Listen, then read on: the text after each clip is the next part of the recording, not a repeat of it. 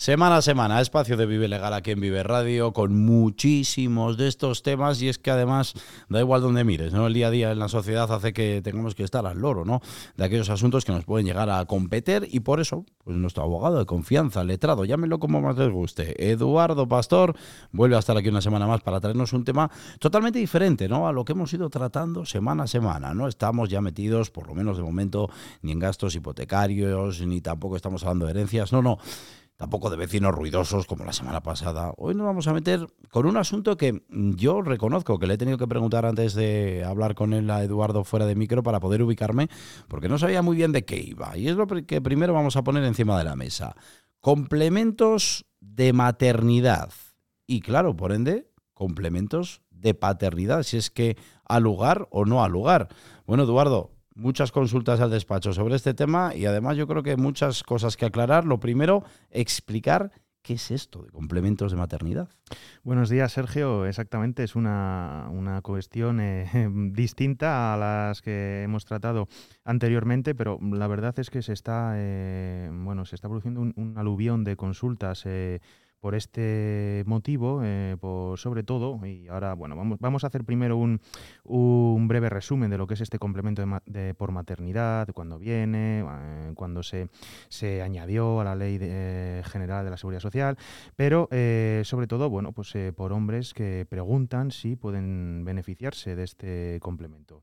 ¿De acuerdo? Por lo tanto, vamos a hacer primero un breve resumen de lo que es, cuándo viene, y posteriormente vamos a analizar los requisitos y quién puede quién no puede beneficiarse. Eso, eso, que eso es lo importante, que siempre la duda es, primero saber el qué y segundo el quién. Exacto. El complemento por maternidad eh, por aportación demográfica em, tiene su origen en el año 2015 con la finalidad de complementar las pensiones contributivas de viudedad, eh, jubilación e incapacidad permanente. ¿Quién son los beneficiarios? Eh, acorde al eh, artículo 60 de la Ley General de Seguridad Social, en este año, en la, introducción de este artículo, en el, en el año 2015 exclusivamente las mujeres que hayan tenido hijos o adoptados. motivo, por la aportación demográfica a la seguridad social. ¿Y en qué fecha eh, debe estar reconocida uh, la pensión? Entre el 1 de enero de 2016 y el 3 de febrero de 2021, es decir, hasta la vigencia del complemento por maternidad incluido en este eh, artículo 60. ¿Qué es lo que sucede el 4 de febrero de 2021? Que entra en vigor el Real Decreto Ley 3-2021, por el que se adoptan medidas para la reducción de brecha de género en las que se equipara, y esto es lo que, en lo que nos vamos a centrar ahora, en las que se equipara el derecho de mujeres y hombres por igual.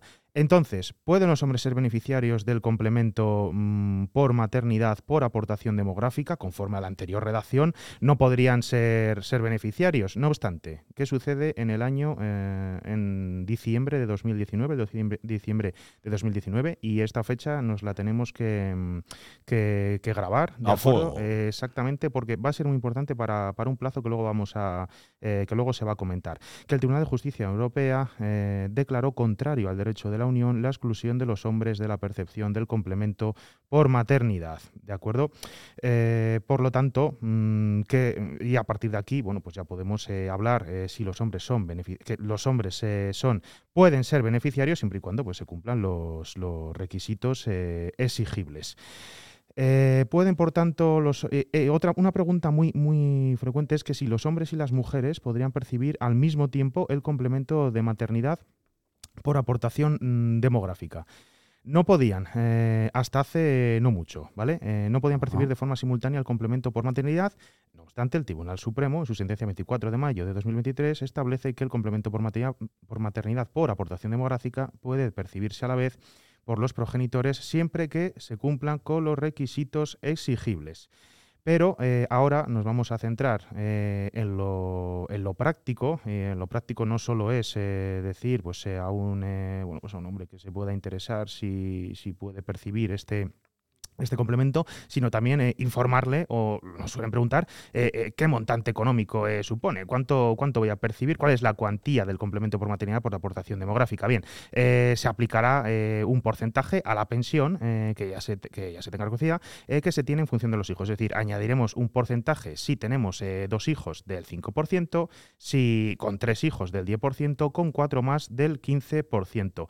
Hay que tener en cuenta, en cualquier caso, si por el complemento se supera el límite máximo de pensión si la pensión a complementar eh, no alcanza el mínimo legal eh, establecido o se concurrencia o, se perdón o se produce una, concurrencia eh, de pensiones vale en cualquier caso esto se tratará más detalladamente en otra en otra sección en la que también pues, hablaremos de, estas cuestiones de la adición de la brecha de género y demás. Y estas preguntas o estas exclusiones tan concretas se tratarán de forma más detenida en en, otra sección, dando precisamente respuesta a preguntas y a, bueno, pues a numerosas consultas que se están haciendo eh, por, estas, eh, por esta por estas cuestiones.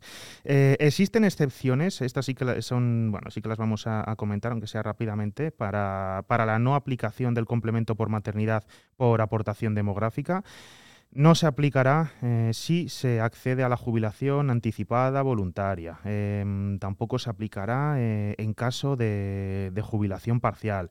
Eh, pues al jubilarse al 100%, al 100% hay, que, hay que tener en cuenta la fecha y depende de ella. Es decir, es muy importante saber si es antes del 4 de febrero de 2021, como antes decía, o después y se aplican los eh, requisitos del complemento por maternidad o los de brecha de género. Y si no se cumplen los requisitos del nuevo complemento, tampoco tiene derechos al anterior. Y aquí llegamos a un punto clave. Eduardo Pastor, lo de siempre, plazos, prescribe, no prescribe, cuándo empezó, cuándo acaba, la sentencia, cuándo salió, qué tiempo tengo. La pregunta que siempre se hacen nuestros oyentes, ¿a coger el calendario, Eduardo? ¿Hasta cuándo? Mm, sí, bueno, mi opinión es que debería ser eh, imprescriptible eh, y no deberíamos estar hablando de estas fechas, pero bueno, mi opinión también es que debería ser imprescriptible la reclamación de gastos hipotecarios y como sabemos es prácticamente, por lo, por lo tanto, bueno, hay que ser, eh, hay que ser realistas y bueno, pues saber cómo, cuándo va a tener éxito nuestra, nuestra reclamación, sí tenemos que acudir a la, a la vía judicial, cosa frecuente, ¿vale?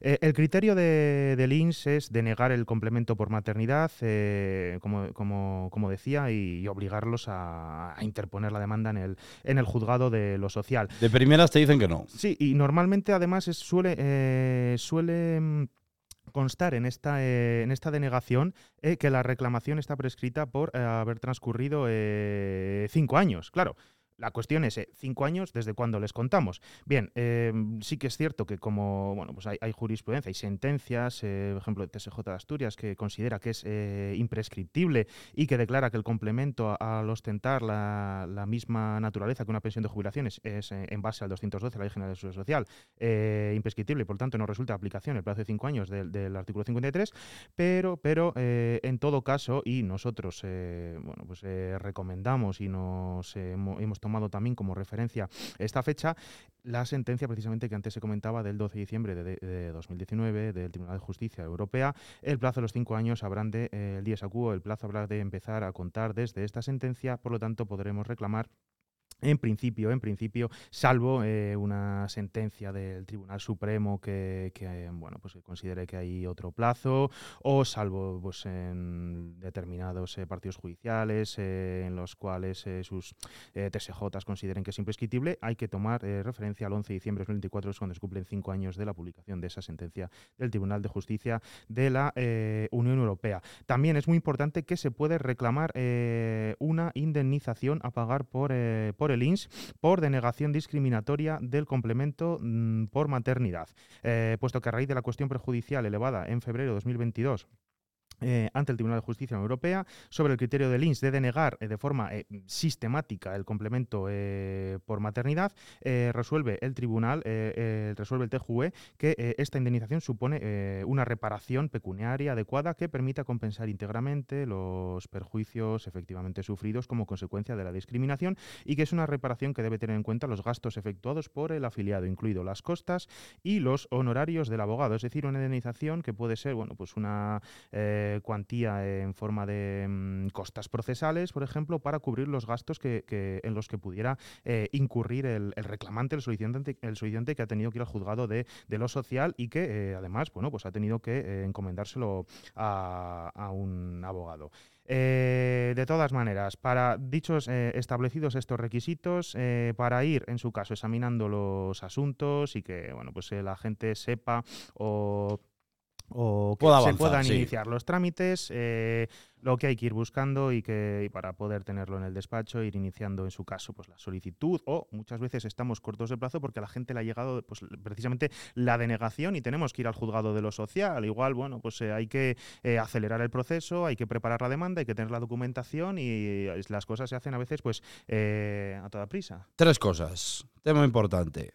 Eduardo, a buscar en el cajón de los documentos importantes. ¿Qué documentación es necesaria? Eh, a priori, en, principio, lo único que vamos a necesitar es el libro de familia, eh, evidentemente es una copia de, DNI y la resolución o reconocimiento eh, de la pensión por parte del INS. ¿De acuerdo? Con esto podemos empezar a, gestionar los trámites y si vamos justos de, en cuanto a plazo, pues bueno, pues vamos a seguramente vaya a estar en el jugador social a tiempo y el día de mañana, pues casi con toda seguridad, si se cumplen los requisitos, se ganará y se tendrá derecho no solo a esta adición a este porcentaje, sino también incluso a esta indemnización eh, por mor de la jurisprudencia del Tribunal de Justicia Europea.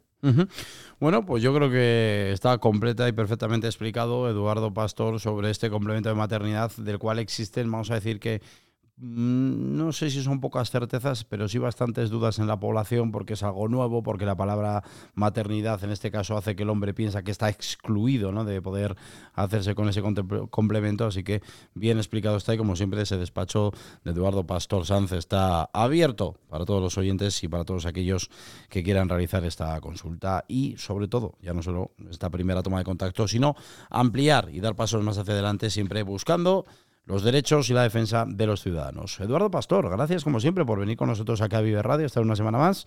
Y la que viene seguimos, ¿eh? que todavía queda, ¿eh? estamos en enero. Todavía queda, bueno, encantado de estar un viernes más con vosotros. Buena semana, Eduardo.